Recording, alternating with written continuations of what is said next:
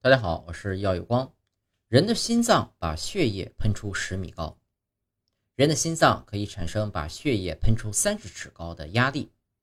因为心脏的收缩压力和大气压强相当。如果从外部破坏，就像洪水找到一个缺口一样宣泄出来。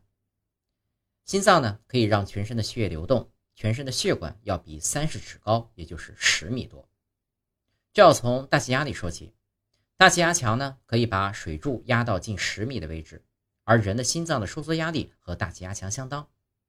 而且呢，因为内压造成，简单通俗点说啊，就像一个气泵一样，如果气泵从外部暴力破坏的话，那种压力就像爆炸一样从内部喷射出来。心脏呢，本就是身体的血管中枢，强劲而有力的从外面遭到破坏，就像洪水找到一个缺口一样宣泄出来。